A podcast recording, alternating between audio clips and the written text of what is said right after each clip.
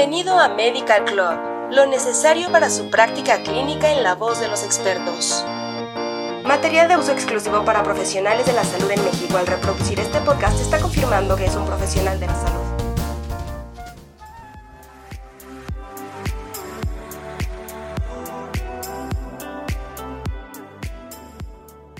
Hola, te damos la bienvenida y nos da mucho gusto que escuches el tercer capítulo de la edición Dolor en Medical Club.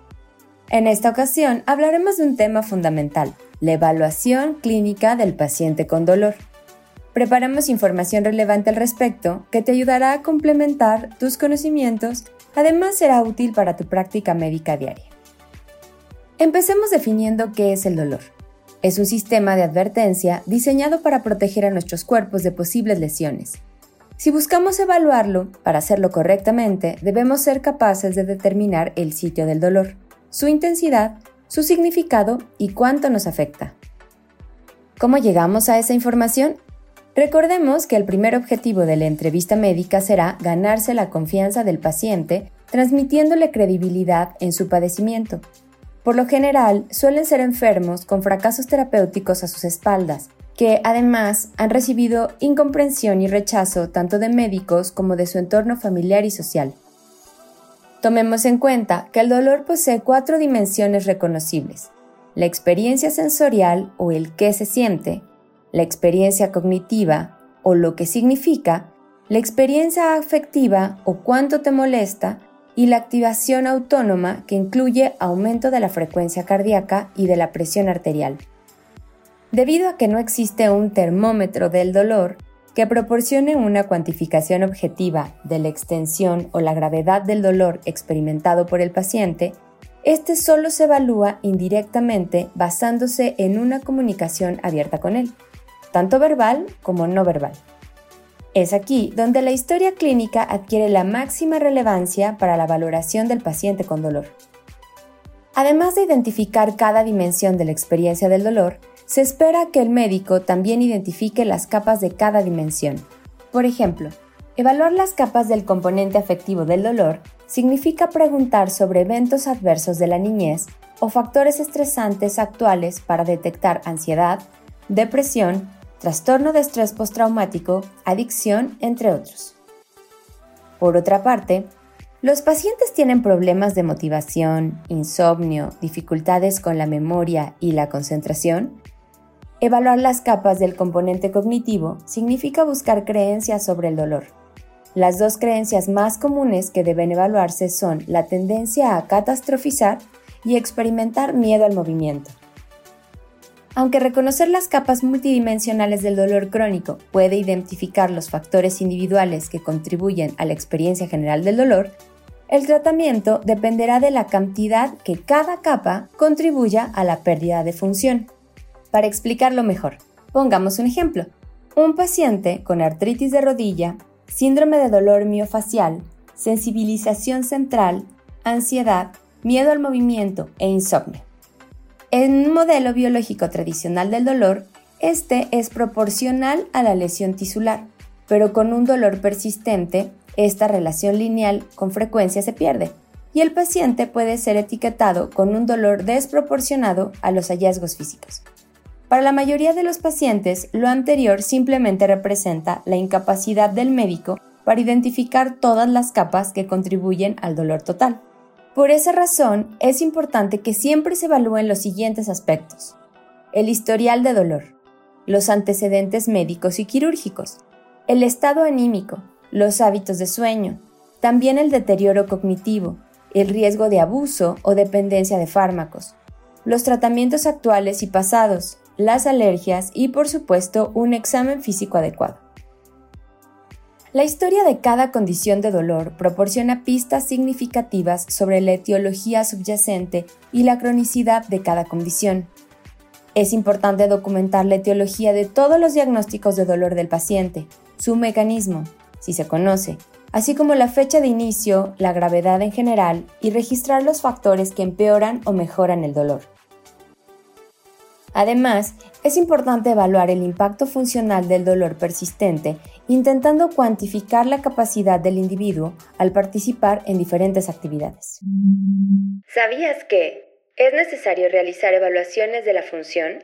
La función es un dominio que se mide en las evaluaciones de la calidad de vida, por lo que la mayoría de los cuestionarios tienen disponibles preguntas intercaladas que miden aspectos de ambos. Dentro de las evaluaciones, las preguntas deben cubrir todas las áreas relevantes y, por lo general, incluyen el impacto del dolor en dominios tales como las responsabilidades laborales, sociales, recreativas, familiares o del hogar. Se debe evaluar el autocuidado e idealmente la calidad de vida en general. En ocasiones, el tiempo para evaluar el dolor es limitado.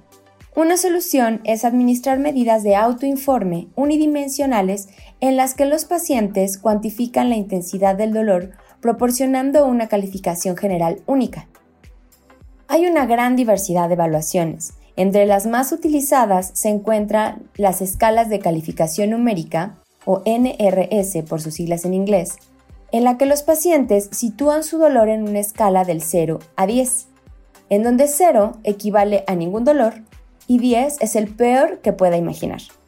Otras son las escalas de calificación verbal o BRS por sus siglas en inglés, que utiliza descriptores verbales y el paciente puede informar si su dolor es leve, moderado o severo.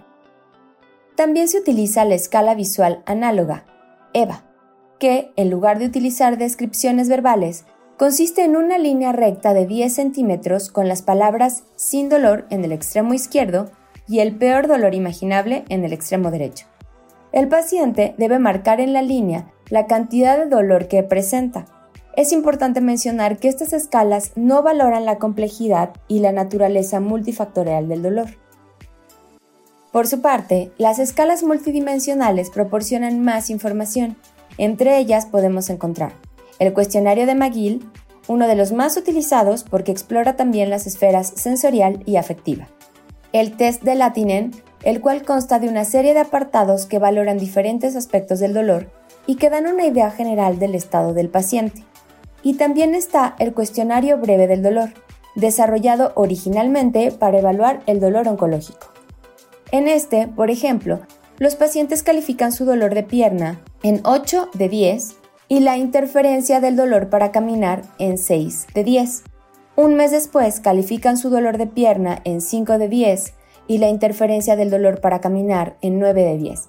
Esto puede deberse a que caminan menos debido a la depresión o por un sesgo de recuerdo, es decir, se olvidaron de lo intenso que solía ser su dolor.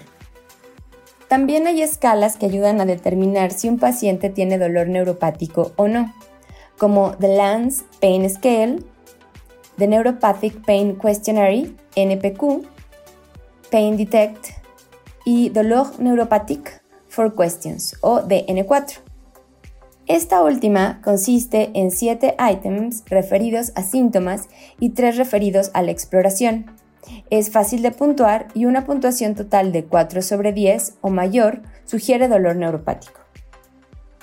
En comparación con las medidas de dolor, la expresión del dolor tiene una mayor capacidad de evaluación de la subjetividad. La persona que sufre utiliza una colección amplia, personal y única de palabras y comportamientos. Por ejemplo, analogías, expresiones faciales, o posturas para enumerar diferentes aspectos e ideas relacionadas con la experiencia subjetiva del dolor. Dichas expresiones pueden ser observadas directamente por los médicos. La evaluación de los cambios de la función sensorial es una parte importante de la evaluación clínica de los pacientes con enfermedades dolorosas. Estos cambios proporcionan sugerencias para un diagnóstico correcto, por mencionar dos ejemplos, la presencia de hipoestesia e hiperpatía en pacientes con dolor neuropático o la presencia de sensibilidad profunda, la cual es necesaria para el diagnóstico de dolor miofacial o fibromialgia. El establecimiento de los objetivos busca determinar qué tareas o roles sociales, ocupacionales o recreativos son importantes para el paciente. La determinación de estas metas es una parte importante de la evaluación del dolor, ya que ayudará a dirigir el tratamiento. Si un paciente no puede lograr sus objetivos, el médico debe reevaluarlos, averiguar qué barreras le impidieron lograrlos y ayudar a replantearlos hacia otros más realizables a corto plazo. Así concluimos con este tema. Esperamos que la información haya resultado interesante y útil para ti. Te invitamos a seguirnos porque en el próximo capítulo de la edición Dolor de Medical Club revisaremos todo lo relacionado al dolor como síndrome geriátrico. Hasta pronto y gracias por escucharnos.